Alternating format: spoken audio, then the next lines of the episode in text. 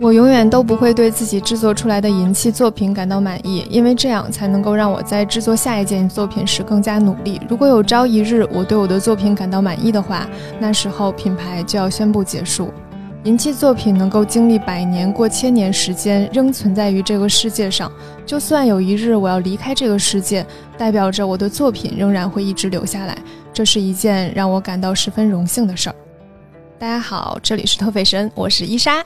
我是金花，这个我们新的一季开始了，哎，这是我们的第第四季。然后这个一上来，这个伊莎又给我们这个朗诵了一段这个这个诗歌，这是名人名言啊，名人名言，也是今天我们要介绍的这个呃大师，然后这个这个品牌的创始人啊，他的一这个对自己作品的感悟啊，这个也是我们上一季在结尾的时候大家闲聊天儿然后这个给自己挖的坑给自，己挖的坑啊，自己挖的坑 自己填啊。今天，所以我们要介绍的是叫高桥五郎，对，哎，对吧？发音准确哈，高桥无郎。无无郎啊，嗯高桥无郎啊，这个特别好，特别喜欢没事儿，这日文翻译过来的，啊。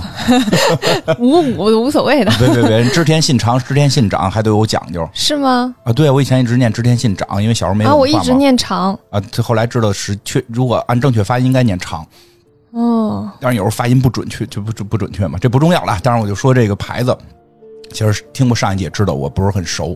但是后来呢，这个通过这一段时间的学习，然后这个我发现，其实这个风格呢，我还是挺熟了，挺熟悉，挺熟悉。但是对于这个设计师确实确实不够熟悉，所以今天可能更多的是伊莎来给我们介绍。伊莎也从这个业界的一些这个比较懂的人这块儿取了取经啊。这个做之前也都是这个比较谨慎，因为这个说这个他的这个作品是有很多非常热情的这个粉丝啊，这个、这个热情的这些这个喜欢他的人啊。然后呢，我后来呢，我我也大概了解了一下，就我觉得他的这些粉丝呢还都比较好，所以我让伊莎放心，因为他的粉丝有一个特点，有一个特点，比如他的这个著名粉丝余文乐是吧？没说错吧？对，余文乐是他最著名的一个这个粉丝，或者说这个 不是最著名的，啊啊，不是最主对对，因为他还有我知道是还有更著名的。更著名，就 是现在很著名吧，现在很著名的这个余文乐啊，余余余文乐先生啊，这个嗯这个他一直都带着这个相关的这个饰品，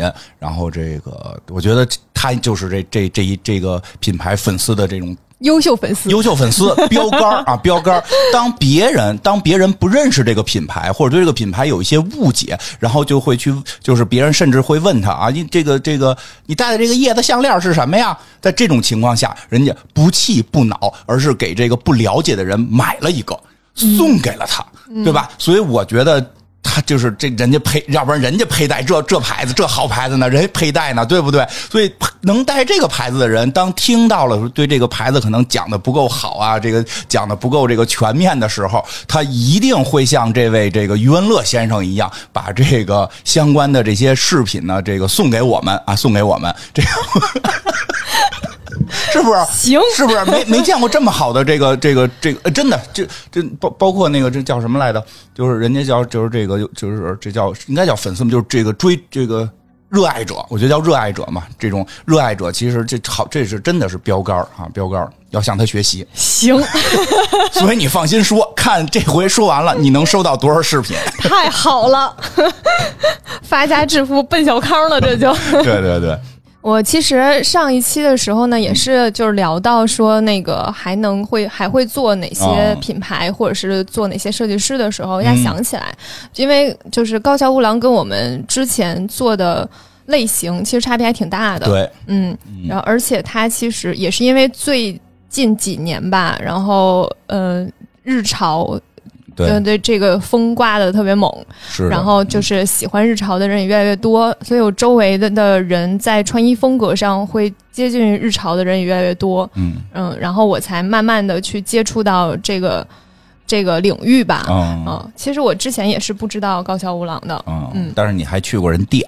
嗯，我去过，当时去日本的时候，就是有朋友说嘛，哦，提到过，嗯，提到哎过，我也去过他们店，但我没进去，我也没进去，原因也很简单，排队。排队的人太多了。给大家就是讲一讲吧，因为我觉得可能听节目的人很多，可能是比较关注于像我之前做的那些时尚的品牌，嗯可可能日潮并不是非常了解。但是我我说做高桥乌郎之后留言，好多人表示非常期待。我觉得确实就是现在太棒了，知道的人肯定能收到。知道的人还挺多的，然后好多人还挺喜欢的。嗯嗯，高桥吾郎呢，他有一个自己的品牌，他的品牌叫 Golos，、就是这个呃英文呢其实是 G O R O，、然后我当时想，哎，这个不应该读 Goros 吗？啊，但是。呃，相关的就是日潮相关的介绍的那些达人都叫他 Golos。后来我一下明白了，嗯，因为日本人英文就是他们不会发 r 那个音，对对，因为日本人没法 r 发 r 这个所以音的，你到店里的时候，他一定会说，就是这是 Lo- Golos Golos，对，这个很正常所以就是日潮的那那些达人们都叫它 Golos，、啊。但是它的英文读法其实应该是 golos 咱们还应该尊重他这个本身创始者的，所以我们就叫它 Golos。尊重本身创始者的叫法。啊，对，嗯、那个 Golos 这家店呢，就是现在全球只有一家店。嗯。哎，这真是跟之前介绍的很多品牌不一样。对以前介绍一个品牌有多厉害，都是说全球覆盖多少多少啊。对，这个然后去开辟了亚洲的市场啊，对什么对之类的。等等，嗯人家就是火成这样，只有一家店。对，它全球只有唯一的一家店，而且这家店就是很多年了，嗯嗯、差不多有五十年了吧，嗯嗯。而且这个这个店就在那个东京的表参道，哎，对，嗯，然后是一个非常小的，就还相对来讲很小的店，然后是一个细长条那种，哎呦，二楼，对对。好像我听他们这个圈里人都是说叫上楼。对，上楼，因为它那个门店就是那个整个楼的占地面积很小，嗯。哎，看多精准。嗯，占地面积很小，然后是那种一个细长条，它也不是只有两层，嗯，嗯。大概有三四层的样子。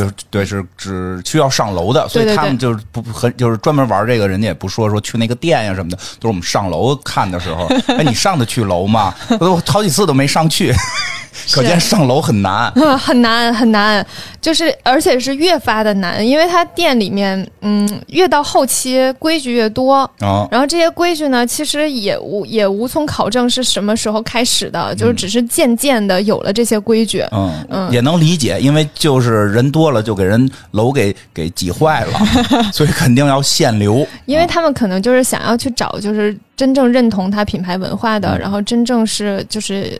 不是那种跟风的，嗯。就是那样的，所以它会有很多规矩。比如说，他那个店里每次只允许四名购嗯。顾客购物，嗯，他说限流，但是其实现在奢侈品品牌都限流，只是那个数量不一样。对，嗯，他们就是四个人，然后他们是每天就是十点多开始营业，然后门口可能六七点的时候就一群人开始排队了。排队，嗯，最之前呢就是硬排，嗯。硬排队，就是你来的早就站在那儿，然后在那等着。然后拼这个，据说呢，就是排队的过程中，如果你喝喝饮料，把饮料瓶到处乱扔，嗯，就会把你踢出队伍。那肯定的呀。然后你抽烟，然后烟头没有好好扔到垃圾桶里，把你踢出队伍，对，我觉得我觉得这个跟品牌关系不大，因为是在日本。他就会不没不不让你再排了。对，那肯定的。之后呢，就环保后来再后来就变成了抽签儿，哦就是你到那儿了之后呢，就是你来的早不如来的有运气。有你来的早了之后也没有用，就是到一定时间他们就开始抽抽签儿，抽签儿抽的就是一个号儿，然后再按照那个号上楼。嗯，所以就变得越来越难。嗯然后到店里呢，就算你就是很早就是去了，然后抽签儿了，很幸运的上了楼了，也未必能够买到东西。啊，因为你进去之后呢，它会有一个就是一个呃像一个玻璃柜子，它其他地东西都是展示的，只有那个玻璃柜子是今天可以售卖的东西。哦，就是卖的，就是你看到的不一定今天卖。对对对，嗯然后但是这个时候呢，也会有很多别的规矩，比如说他店里呢是不允许嚼口香糖的，啊，这也正常。不允许戴耳机。就是你戴着耳机进哦去是不行的，还有不能在里面看手机。哦，嗯，你如果出现了这几个，又会有就会有人请给你出去。出去了。嗯，对，他们整个就是店里面东西也非常少，然嗯后卖的就就是款式就是也不一定你去了是有什么款式，就比如说不是到那儿你能随便挑。对，比如说你今天就想买一那个，你进去之后也未必会有，嗯而且他也未必会卖给你。嗯嗯还不一定卖你。对，就是他得去看你的整个风格，真的是适合我品牌的风格。你穿的风格得是我品牌的风格，或者是你身上最好是有我们品牌的一两件东西。所以也有人说是饥饿营销。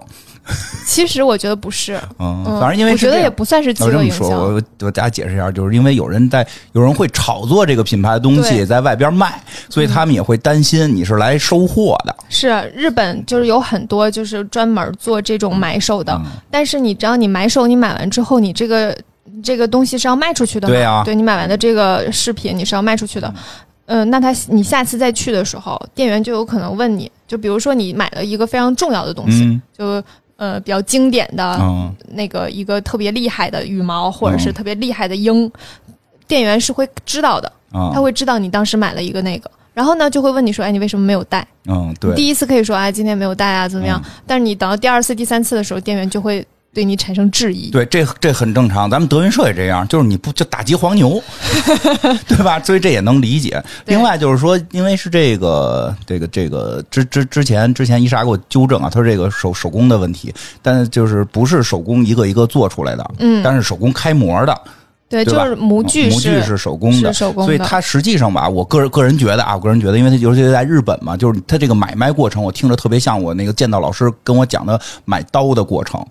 嗯，其实就是买刀也不卖，就是刀也是要看这个刀跟你有没有缘。嗯，所以老师那个教我的就是学用玩真刀的时候，就是得先教怎么看刀，然后一些动作必须得是做到这个规范。然后那个说人家日本的，因为那个刀也是手工的嘛，就是它是很精细的，然后是一种什么就是就是匠人精神什么的，他们会很在乎买的人是不是配得上我这心血。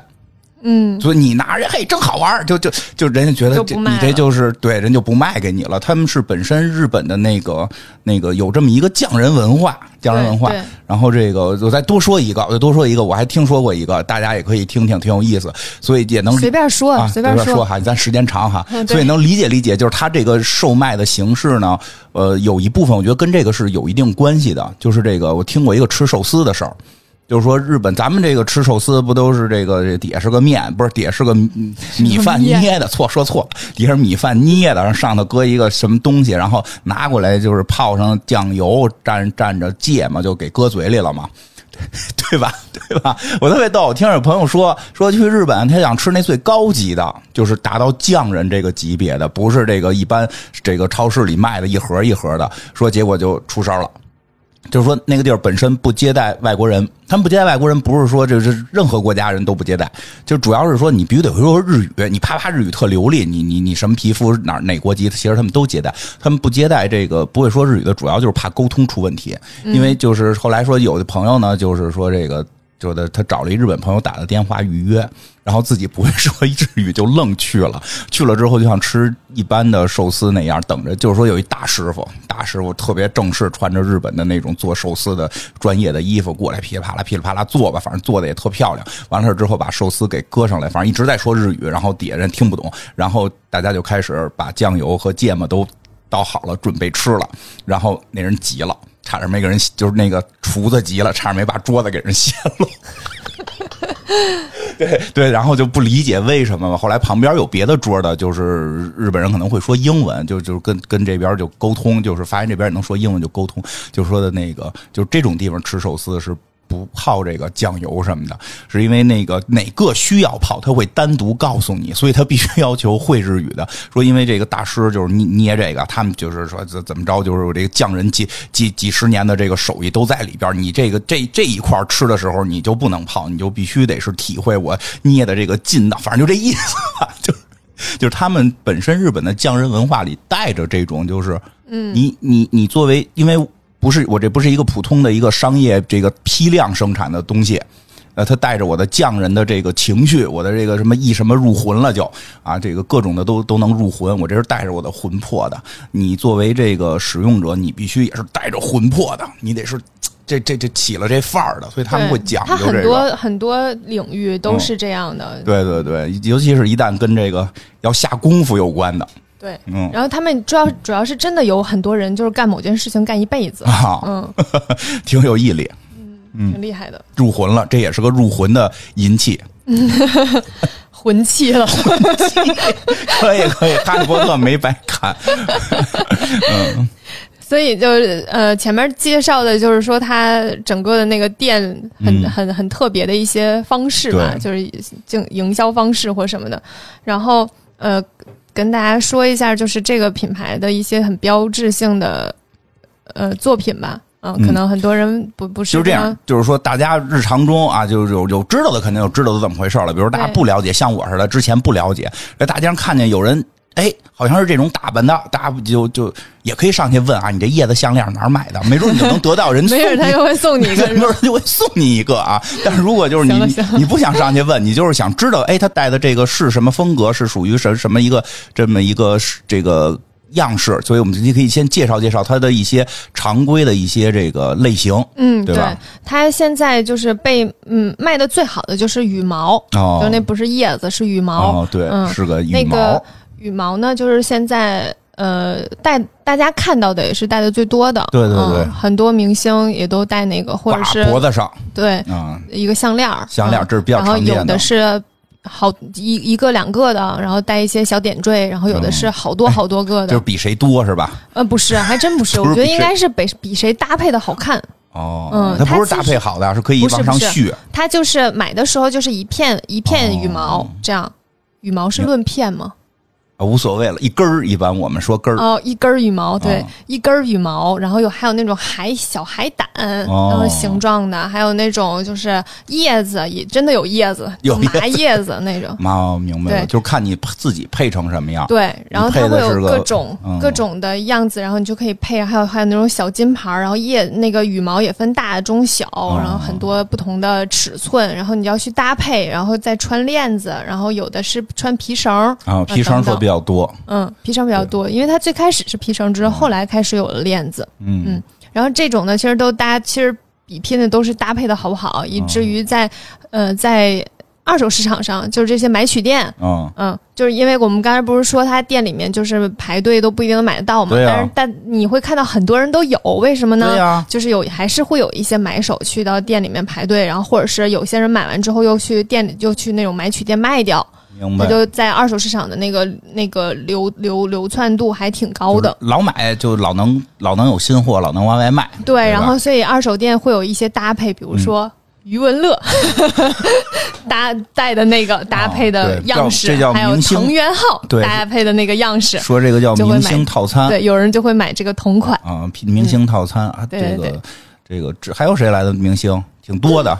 木村拓哉啊，最早是木村拓哉哈，对，对木村拓哉木，村拓哉是非常忠实的对对对。粉丝。然后这是叶子比较常见的，这个项链叶子啊，不是不是说错了，嗯 哎，送你一个，这羽毛是已经在路上了已。经在路上了，太好了，我也我也晒到微博上。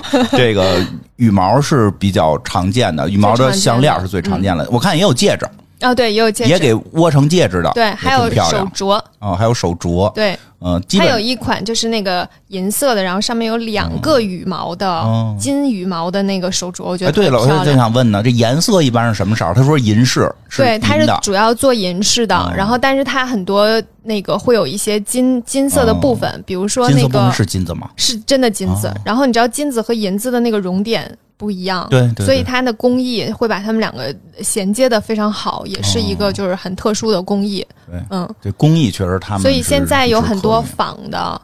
就是在啊、淘宝上一堆假的，然后那些假的呢，就会有一个问题，就是他们很多时候那个是银质上面镀了一层，就是镀镀一层金，或者是因为嗯、高桥吾郎的这个有一个叫仙金羽毛、是爆品，嗯，哦。大爆品鲜金羽毛，就是一半儿是银的，然后在羽毛尖尖儿的那个地方嗯。是金金的，哦。然后那个金的呢，就是真的是金子，但是现在就是很多假的，就是银的，然后镀一层，在最头那儿镀了一层金的，那个是不是能掉？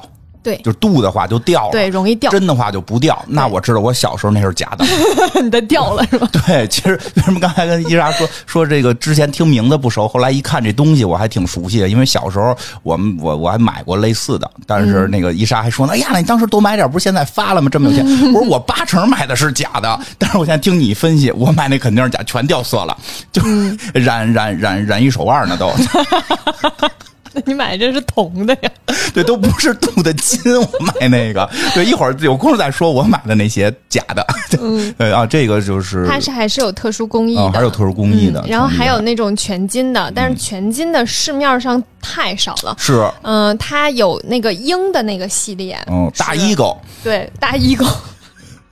鹰的那个 系列是非常厉害的系列。对，这个听说，因为我听说这这个我听说的啊，这我没见过，都是就是这个，因为听说有的明星那个晒出来，后来发现是假的，就把那个都给微博什么都给删了。嗯啊，就是是是买到了。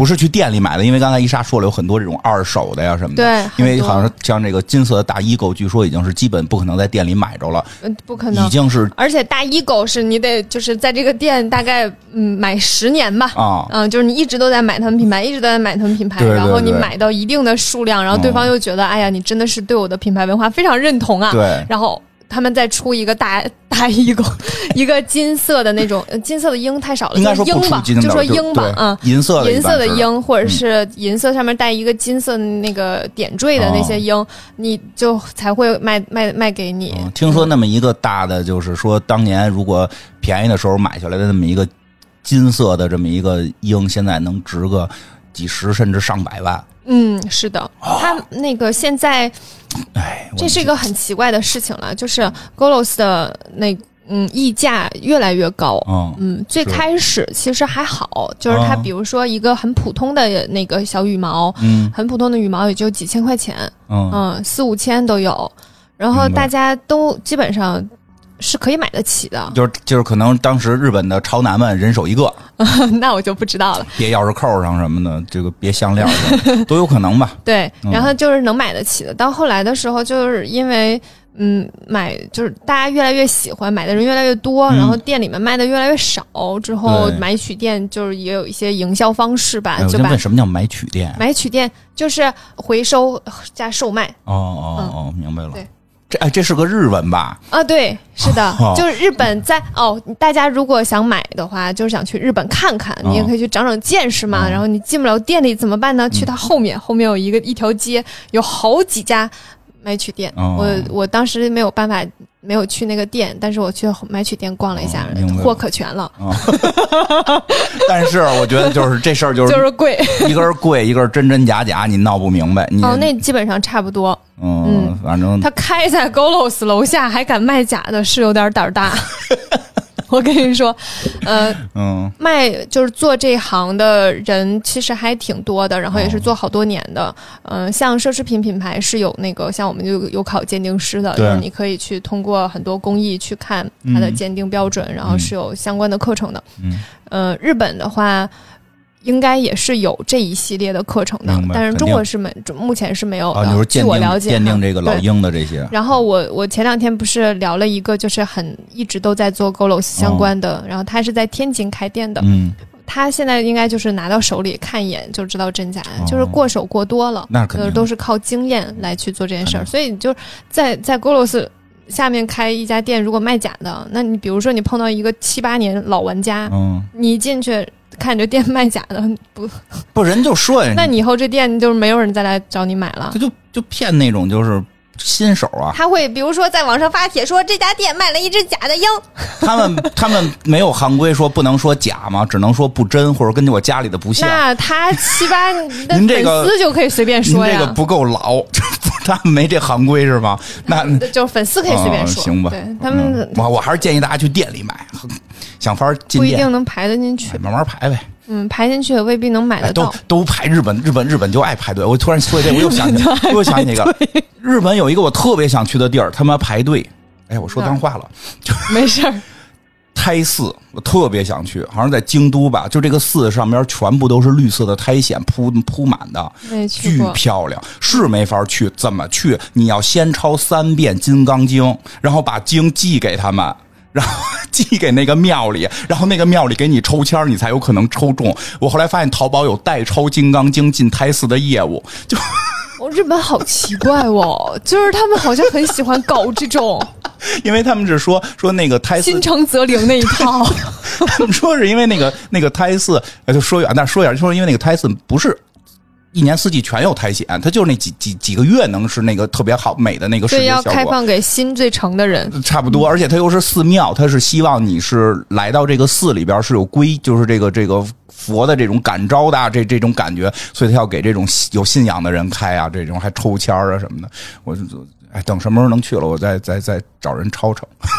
你看你这就心不诚。我觉得，哎，你说日本有这种代抄经服务吗？肯定有，真的吗？不是，他楼你这你这个大衣狗楼底下就直接卖二手的，那肯定就你能不能不再叫他大衣狗？听着特怪，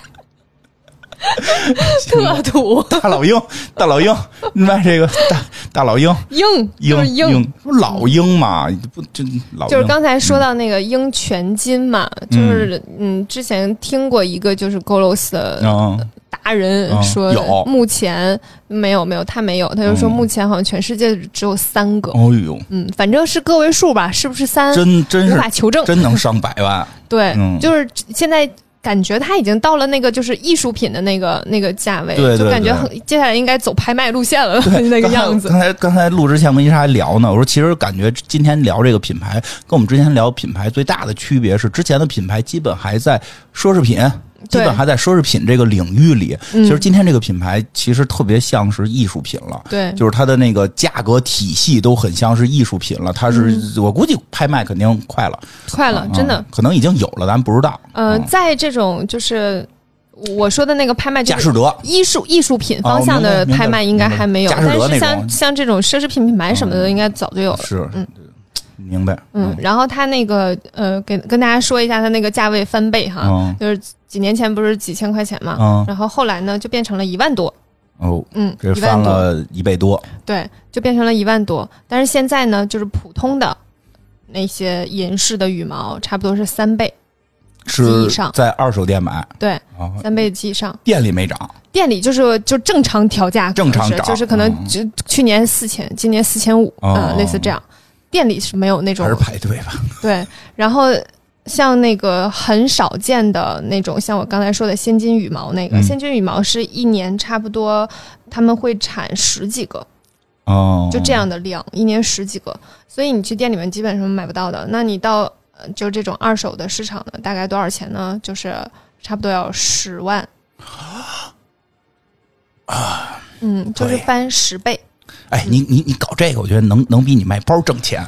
嗯，就是这个事情吧。我觉得你如果买哈，千万不要抱着就是它会涨，它会理财，它能涨钱的这个心思去买。我觉得奢侈品也是，就是什么时候你都不要抱着这个心理去买。你一定要是自己喜欢去买，这样的话它不涨，你心里也不会特别那嗯对，因为它这件事情是你无法预估的。对对对，嗯有这本事就炒比特币了。一开始去去去喜欢的玩的那一批人就是喜欢，对嗯，他们就是喜欢。你到现在，如果你不喜欢，然后你觉得它能够升值，嗯去买当理财产品买，它可能不一定会达到你的预期。没法做到对通货膨胀的对冲。这么专业的吗？嗯，反正就是大家如果感兴趣、喜欢的话，有钱你还是可以买的。嗯，嗯，可以买，喜欢就买来送我们。也都都 OK。哎，所以它其实现在，嗯，店里面还是跟之前的经营模式很像的。嗯我然后觉得这挺好，人家没有做，就是自己就就就开始烂腰价儿。吧对，然后他每年会有两次夏休和冬休。哎，听说了，他对在他那上班不错，有寒暑假。对，夏休呢，差不多就是八月份休一个月。嗯，他们每次休的时候休一个月，然后九月份开始。对对，刚才不是说排队吗？那嗯每天大概呢就就两百多人、三百多人这样排队。但是夏休呢，就是一个月空空嗯，过去，然后九月初的时候，就排队的人就能非常多，哦，就能到上千人在门口排队，就是因为有一个月没买，很有钱人多，我然后前一段时间疫情，嗯然后那个 Golos 就停停业了一段时间，然后保保持安全就是因为社交嘛。对，因为它一停业，其实它里面四个人 全社交能保证，感觉 就是因为它停业了，所以就是这这个最近涨价又变得非常夸张。哎呦，涨得又非常多了。是的，对，大家如果买的话，要不然近期先别买了，近期还挺贵的。哎，要喜欢要喜欢买个差不多的，不是这个牌儿的，因为我听说也有别的牌儿的。啊，对，因为呃，嗯，高桥屋郎去已经去世了。嗯。嗯，高桥屋郎去世之后，前些年。对，就在 Golos，其实在他那个整个日潮刮起来了之后吧，后面就有很多很多做日式日本银饰的这些呃创始人，嗯，品牌创始创始人都很多，嗯，有一些批量生产能够相对容易买到的，嗯，也相对会便宜很多，对，但是还是有点差别的。那肯定是有差别呀就有一。个人叫 TK，哦嗯，他缩写叫 TK，就是据说他是之前高桥无郎的一个工人，哦就是在帮他生产，然后后来他自己出来做了一个品牌，嗯嗯、他生产的那个羽毛和那个呃和那个 Golos 的羽毛放在一起，嗯差别还是挺大的，就是它的质感和呃厚重度等等，我觉得完全一样的话，法律也得管它。就工艺层面吧。那肯定是跟这个就是这个这个还是有区别的，对，嗯，但是但是肯定那就更容易买到嘛。对对，是的，嗯，更容易买到。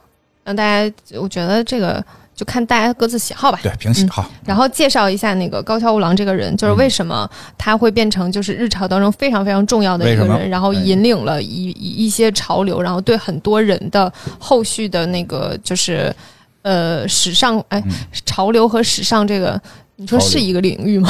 哎其实是，只不过后来分的有点儿。对，分的有点更细了。对对，就是大家分细的原因就就不在这儿多说了，就是这个，反正就是分了。但是我觉得，反正就是一个印第安银饰的风潮吧，后面还有好多好多对对。你说这个，我就觉得最逗了，就是大家一说都是日潮是这个大大大老鹰，对吧？但嗯实际上，实际上人是印第安文化，对，对吧？它其实它是美国因为因为因为因为你从日本的这个文化里边是没有这些元素的，对，所以可以给大家讲讲为什么大老鹰啊，什么没有啊？没有。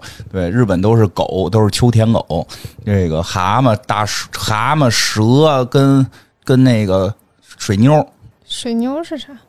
叫什么阔鱼是叫这名吗？就就雇佣那种雇佣能分裂一种软体动物。就是像蜗牛没有壳的那啊啊啊种阔鱼啊，，阔鱼是吧？对对，这这这些这些东西都是日本传统的文化里的，对吧？前两天我跟伊莎还去看了那个日本传统闹鬼闹鬼展，大妖怪。大妖怪展，就浮世绘呀、什么这个葛饰北斋呀、什么什么什么歌，什么什么国川，忘了，那会儿 看了白看，就光记着以前记着的葛饰北斋，剩下那几个忘了。就那些其实是日本的传统的东西，但是这个说到说老说是这个日日本的这个什么日潮。对日潮，日潮，说来半天，其实它还不是日本的传统文化里的一一部分，它是从哪儿来的呢？嗯，给大家这很神奇，讲一讲啊，。这很神奇。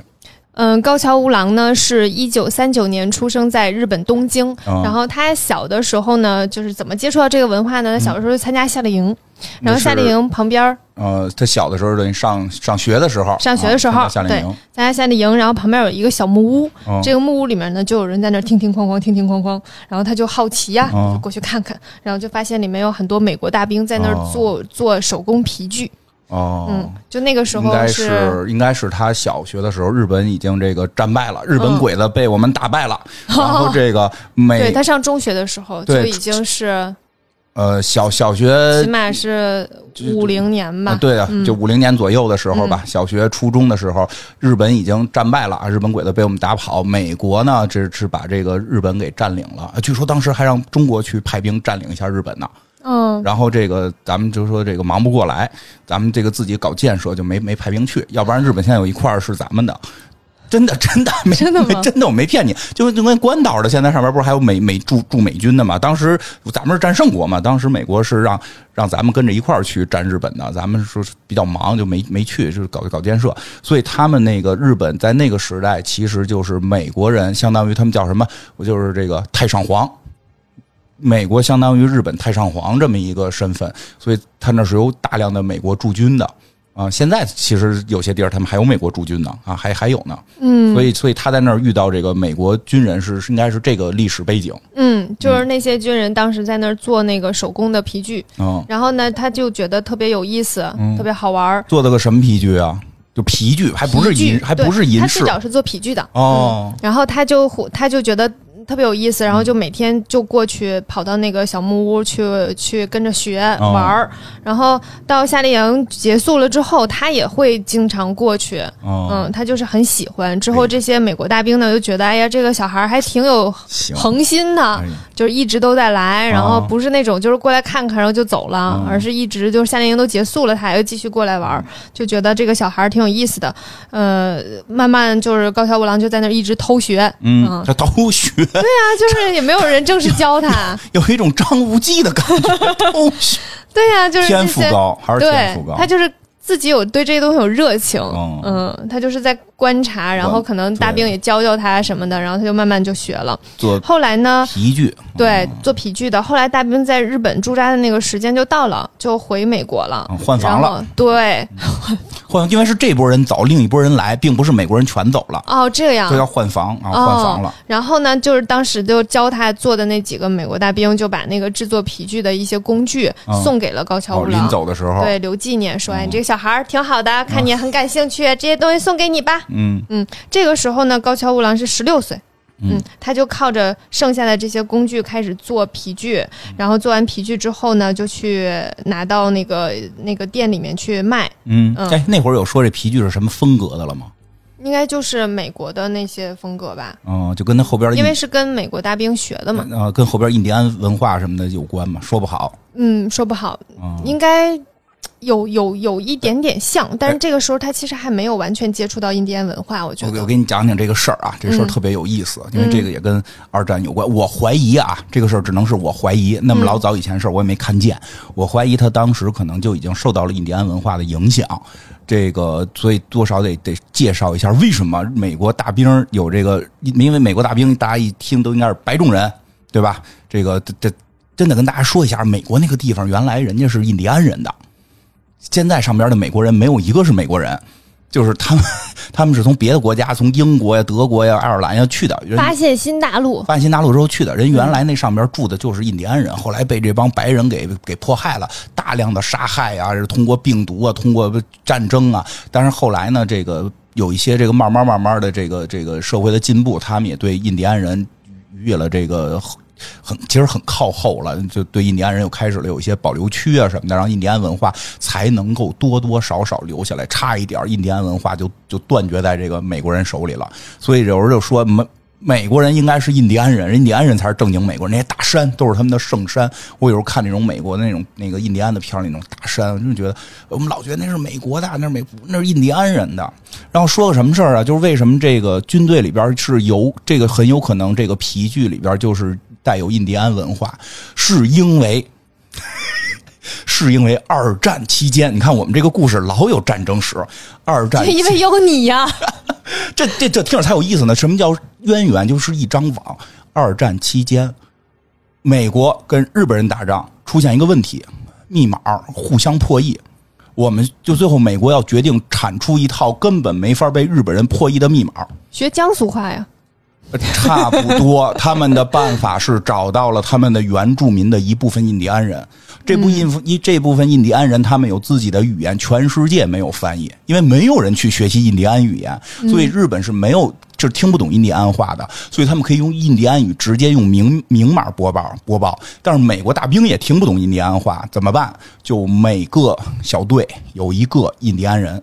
嗯，然后另外一个人要用生命，就另外一个战士要用生命保护这个印第安人。这个印第安人是美国的密码。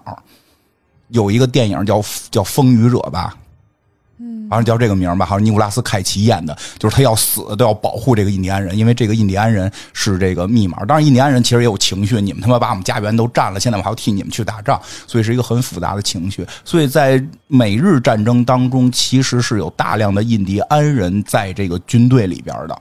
嗯，所以，所以那会儿确实，我估计是就是这个高桥五郎看到的这些皮具，应该是在就是对日作战的美国军队里边，是印第安文化留下来的有有这么一部分。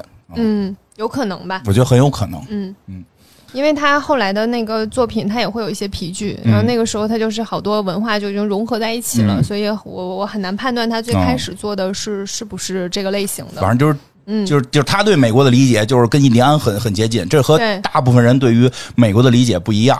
嗯，对，所以他，嗯，他后面还还会有另一个经历的，啊就是他拿着这些那个皮具到了到了那个一个商店售卖。这个商店呢，就是东京当时非常有名的一家商店，在上野的一个商业街。哦上野这个地方呢，在当时就是一个军事迷的据点儿，哦，为什么呀？因为有很多人都会那个时候就是很流行哦这种皮夹克，还有李维斯哦牛仔裤的这个、也是美国人。带去的。对，所以就有一个叫上野那个地方，就是卖很多这类的美国、美国相关的。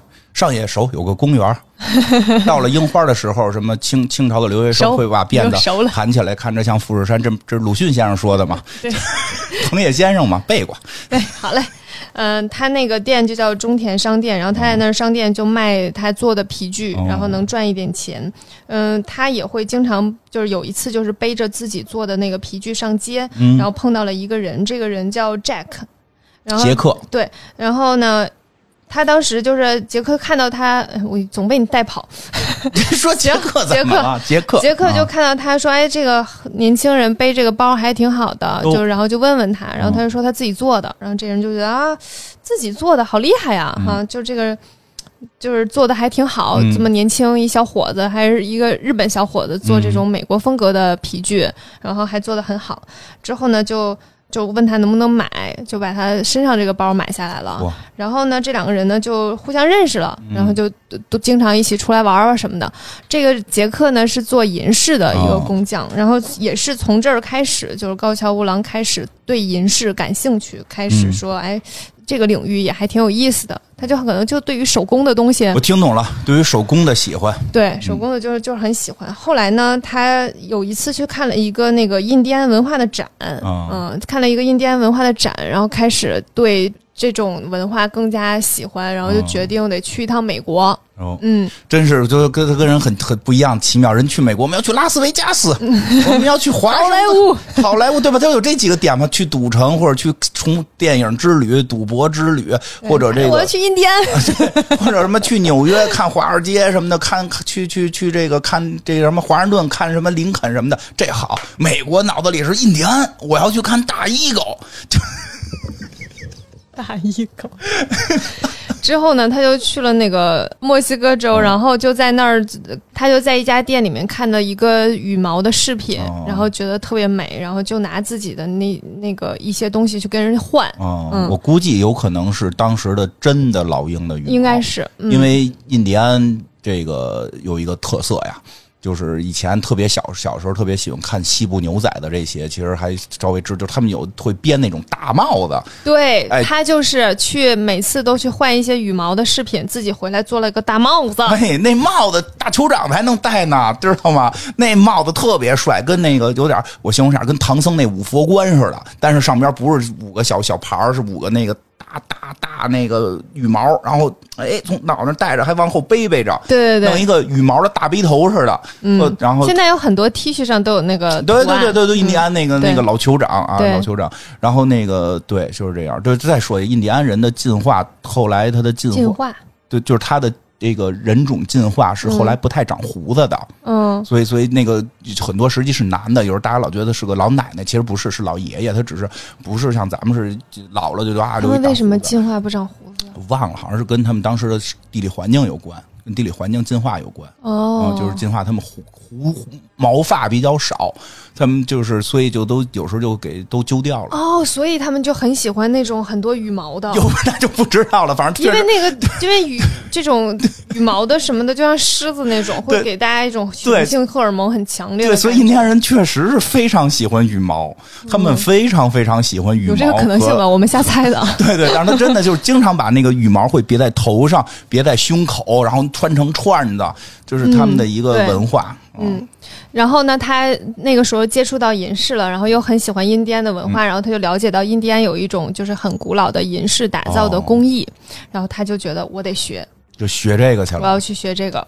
但是你知道，其实印第安人就是还是一个就是比较封闭的对他们那会儿还是部落制啊什么的，是的。人家就是这个传传内不传外，对，是的。对吧？然后他就一个人去了一个就是印第安的部落，这个部落叫达科塔，嗯，去这个部落里面学习。但是印第安这个就但他们根本不会接受一个东方来的 人不人。是吗？然后你说你过来要、要要教要学我们的这个工艺，银银器打造工艺，那我不可能告诉你。然后他呢，就是非常就偏执，非常执着，就是我就得学，我就在这里。然后他就呃那个时候他们也没有不是靠那个就是有一个手册还是这个嗯银质的这样打，他们就是靠言传身教。对，对，嗯就是我教你，我说给你，然后我我我示范给你，你来学这种，所以他就在那儿跟他们生活在一起，嗯然后生活在那儿好几年。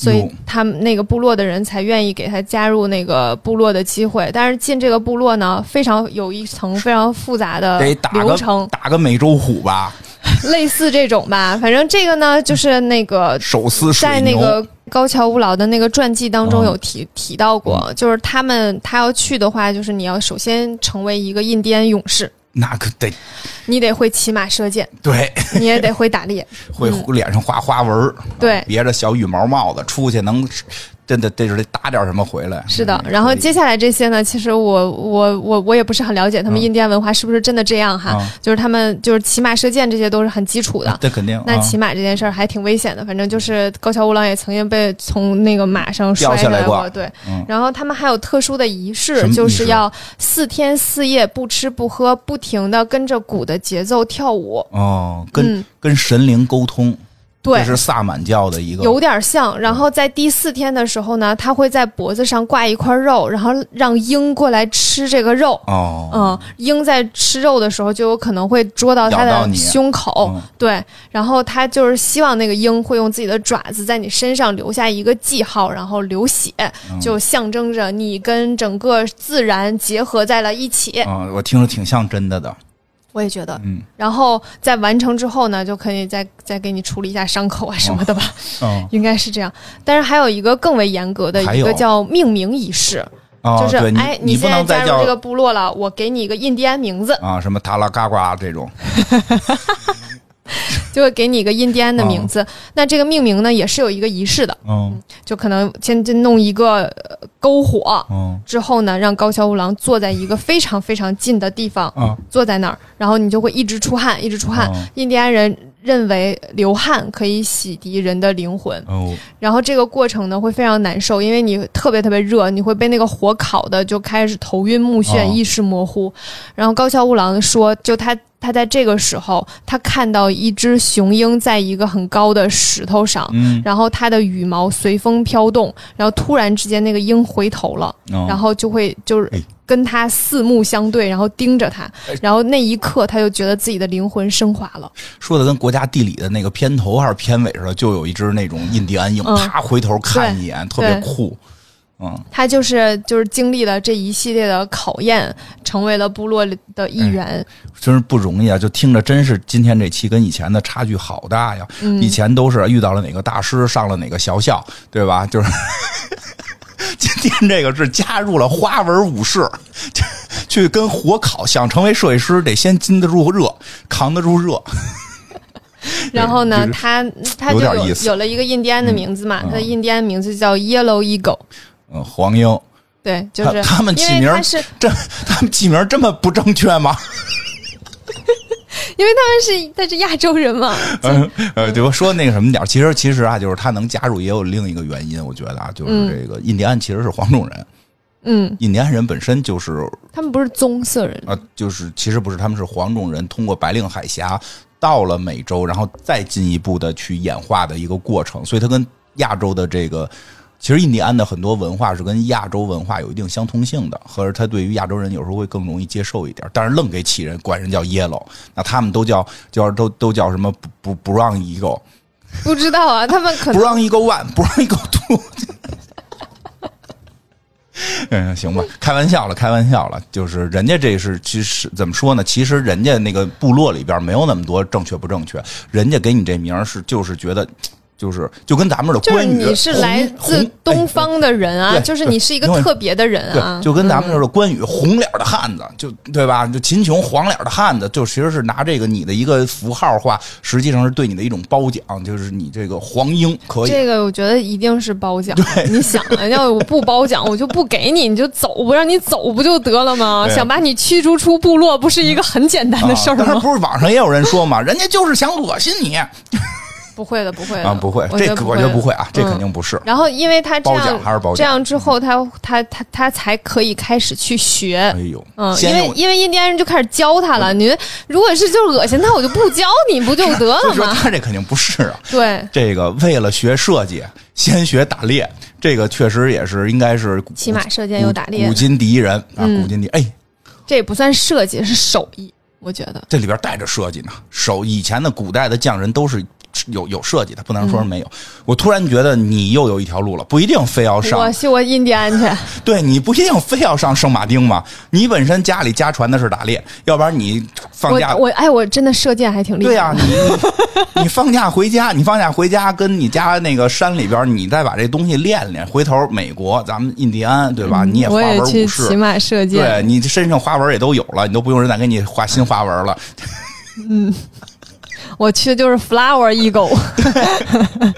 对，可以可以，行，嗯。那这个哎，说回来啊，啊。这个时候呢，就是高桥吾郎已经三十五岁了，嗯，然后他就已经学会了就是这个艺银饰的这些制作。锻锻造工艺啊相关的技术，嗯，是这个印第安银饰，对，所以它这个银饰会有一个特点，呃，会和其他的不大相同，就是它这个银饰有有着不一不大一样的那个光泽感，然后哦。这个它在佩戴一段时间之后呢。就会有一种炭黑的光泽，它跟那个就是普通银饰的氧化的那个颜色还不是不大一样。啊，不一样，嗯、就放稍微亮一些。我仔细的观察亮一下。黑，色儿，对，炭黑有点像，哦。嗯，就是炭黑色，差别还是有一点点，有点，还是掺东西了。可能是、啊，是所有的，也我先说一下，所有的这种加工里边都掺东西啊。那个所对嘛，它九九嘛，也不可能就这纯银，纯银太软对了。，人家很多做这种银饰、金饰都是要掺东西，这厉害就厉害，看掺这东西是什么，这都是秘秘方。对，啊其实其实那个 Golos 的银饰还挺。挺硬的，哦就是如果大家有对那个金属的基本认知，应该知道，就是银子还是非常软的。就古代不都判断牙咬吗拿牙咬一下吗？啊对，Golos 的银质是偏硬的，所以它里面一定是加了一些东西的。小时候看那个电视剧什么的，济公啊，什么什么《红楼梦》什么都是，《红楼梦》里不知道有不记得有没有了，反正都有拿出这银子是这么，咔牙咬一下，我老以为是咬一下硬不硬呢，哎，这太软了，假的。其实后来才知道，如咬了有印儿才是真的，是的，嗯，因为银子是软的，偏软的嗯偏软的嗯。但是 Golos 的银子是比较硬的，所以有的时候你买买无论是戒指还是手镯，都要买合适的号，嗯因为它不能掰，因为有的时候它掰的话，就某些地方的工艺会有一些改变。哦哎，可是我听说都是现场给你撸上去，就给你就是就是买就是人就买你稍微小一点的给你撸上去，不让你摘下来。可能吧，我没进过店里 然。后我听人家专门玩这个的说，我不知道真假了，可能也也是看到一些视频上边人说说的，就是我们这就必须戴上去，永远不摘下来了，想摘下来只能剁手指头，哦，对，Golos 有一个入门的，啊入门的最近最近风很大的，真是多少知道啊！没有叫一生之环，哦哦就是一个皮环儿，哦嗯，就是就是硬戴，戴上去之后就是一辈子不摘，哦就是洗澡睡觉都戴着，然后它会随着你，它一开始它是一个很粗糙的皮环儿，嗯。嗯，然后它会有点像盘核桃那个逻辑，对我早感觉出来了，它会随着你用的时间长，然后你经经经历的事情越来越多，然后它会变得就是有一些光泽感，嗯嗯，跟盘核桃一个逻辑。其实我跟你说吧，就是我小时候特别喜欢这种东西，就是银饰上边带着这种皮绳，嗯，皮绳戴脖子上啊，戴手上啊。后来我不玩的主要原因呢，是因为我有一个特异功能，其实我是一个变种人，嗯。就是我我是那个变种人，是我的汗液是有酸性的，嗯，我会把它们腐蚀。我的腐蚀性非常强，那些东西大概在我身上待不了一个礼拜，死侍里面有一个人是呕吐有腐蚀性，你记得吗就？记得。那你呕吐会有腐蚀性吗我？呕吐没有，就是我觉得你可能全身分泌的所有东西都是腐蚀就是。在我的皮肤上，因为我皮肤本身可能有问题，所以我的这个汗液不知道为什么酸性好像是比较高的，我的腐蚀性特别强，所以经常戴一个礼拜就断掉，戴一个礼拜就断掉。就那个皮绳会断掉。对，那银链子没事儿，银的没事儿，就是金属，金属不会被被腐蚀掉，就是皮皮的。那谁知道你呀？皮的，就是接触到我皮，就是出，呃，你会没发现我出汗特别多？我知道呀。好多人都说，哎，你怎么，你怎么，你怎么这这么有这么热？不是，就是我的汗汗腺问题，就是会分泌大量的汗液，嗯，而且是具有一定的，可能本身汗液就有腐蚀性，我分泌的太多了而已。但是不臭还好，不臭。为什么会聊到这儿呢？就说说起这，说到这儿了。其实这个风格啊，就真的还是我小时候特别喜欢的。因为下集可能还会讲到这个这个这个人物的一些外造型啊。这个我我看到他的外造型，其实就是我们小时候，我我小时候啊，我小时候我特别崇拜的那种。我估计我小时候看过他照片我有一阵儿一直是这个。就是大概派的，对，就是九十年代末期，九十年代末期应该是在我高中的时候，我特别喜欢这个风格。但是我们那会儿就是消息也闭塞，可能看到了这位爷就大爷吧，应该叫呃这个大叔，就是我并不知道他是谁，我也不知道这是什么风格，他是哪儿的人，我也不以为一直以为他是个印第安人呢。然后那个骑个大大哈雷。对吧？然后这种小小皮小小小皮坎肩子，然后这个身上各种各样的银饰，特别喜欢。所以有过一阵儿，我还挺痴迷这个的。然后那个就是那会儿北京有一个地儿叫金属天堂，就是卖摇滚乐的，都是戴那种大银戒指。各种各样老鹰的可多了，老鹰，但是那会儿也不知道什么意思，知道可能那个美国美国不是有老鹰是他们标志嘛？那摇滚乐不是好多都是美国的嘛？老以为这个是有关联的呢。那会儿对印第安文化也不了解，所以买过好多这个，买好就是因为后来皮肤腐蚀皮绳太严重了，那 就就不戴了。但是我们那会儿买的肯定都是假的，肯定都是假的。然后那个，但比较有意思的是什么呀？就是呃，我们后来那会儿有一段就是。卖的就西单、华威什么的，八层也卖，都是这类，但是应该都是假的嘛。但是好多后来开始卖藏银，就是西藏的，应该是西藏的，我就不是特清楚了。有一段好像就是国内好多特别流行，嗯，卖藏银，卖藏银，藏银其实跟你说那有点像，它也过一段就会有一种特别奇怪的一种黑黄色的颜色出现，嗯，对吧？大家就都都讲究这个，我就得戴成这个色儿。那会儿就是后来后来我们就开始就买藏银戴了，也不贵。也不贵，那会儿就是，所以突然发现这风格，我们小孩挺喜欢。为什么呢？就觉得特别的狂野，哎，就正好是那会儿，就是这个年轻的时候，然后这个这个。心比天高，然后这个这个 晴雯的时候，晴雯像晴雯的时候，真是这个这个节目一直有隐藏《红楼梦》情节。我以后要不然咱俩单独弄一讲《红楼梦》的，咱就在特别神讲《红楼梦》吧。行，这一季啊，这一季得咱约个《红楼梦》，约个《红楼梦》里的时尚啊，说好了，一定有这季啊。没没有没有没有没有没有没有，我我主讲我主讲，就是单讲《红楼梦》吧。就是这个心比天高啊，这个志志就是怎么讲？就年轻时候天不怕地不怕，就。觉得自己要像老鹰一样飞翔在空中，哎呦对于这种自然呀、印第安呀，然后这个西藏啊，哎呦，就这种无限的向往。我们其实后来是因为印第安实在离我们有点远，我们后来对西藏的向往比较大。但是到我这个岁数，我是不太想去了。什么蹬自行车去西藏这种事儿，我也肯定也不做了。就以前也没做啊，但就是我觉得坐火车去你都未必。我要现在要去，我都得有人给你出机票钱，估计你能去。除了机票，还得给我氧气瓶。就是。但就是那个时候的那种心情，就是那种心情，所以我就是那种年少的壮志，所以正好这个风格，我觉得跟那个时候的我们特别的契合。虽然我们没有带过任何一个真的高桥五郎的这个作品，但是就是这种相关的这种文化，其实，在那个时代九十年代末的时候，我们是感受赶上了，赶上过，赶上过骑着没有哈雷，就是弄一个自行车。弄一个自行车，然后裤子上也别着那种大链子，不是胳膊上戴着这个，手上戴着好几串的银饰，每个手指头恨不得都戴戴一戒指，然后骑着我那个吉安特自行车，自己用嘴发出突突突的声音，真傻呀！现在这么说可能很傻，但是那会儿是那种那种内心那种狂野的。想象啊，就那种都装不住你了，搂不住了，就感觉搂不住。我要从，我要我要飞起来了，就是那种。包括后来就开始买那种，就是后来后来我们玩玩买什么了呢？就那种小骨头。我有那个一个乌龟头，哟，就是那个乌龟死了之后那个头做成的饰品，然后用皮绳从那个眼眼睛那不是两个洞吗？从从那儿穿过来，正好能够别住，有点跟那个哎还挺好看的。后来后来后来玩过一阵儿一阵儿那个，我觉得男的都好奇怪。哎，对，你说的就是这个，其实这个风格特别男性化。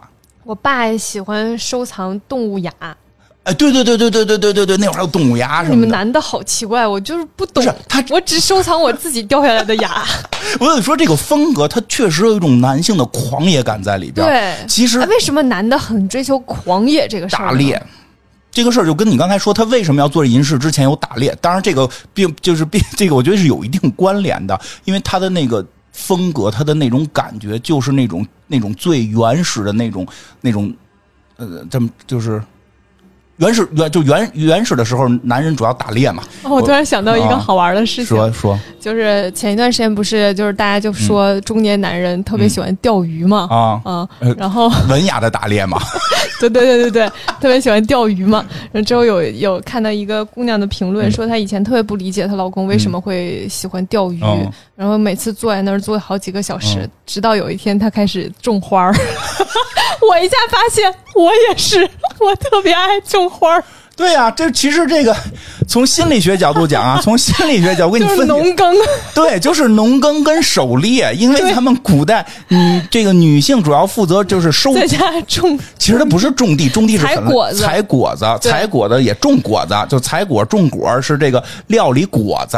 男的是出去拿剑骑马打猎，这是我们内心深处最原始的那种欲望。这真个的是。真的是这个欲望，其实我一下发现自己也没有脱离，就是 这个体系。对，是，所以说高桥五郎这作品其实是就狂所谓的狂野，其实是找到了人最原始的那种那种欲望的碰撞。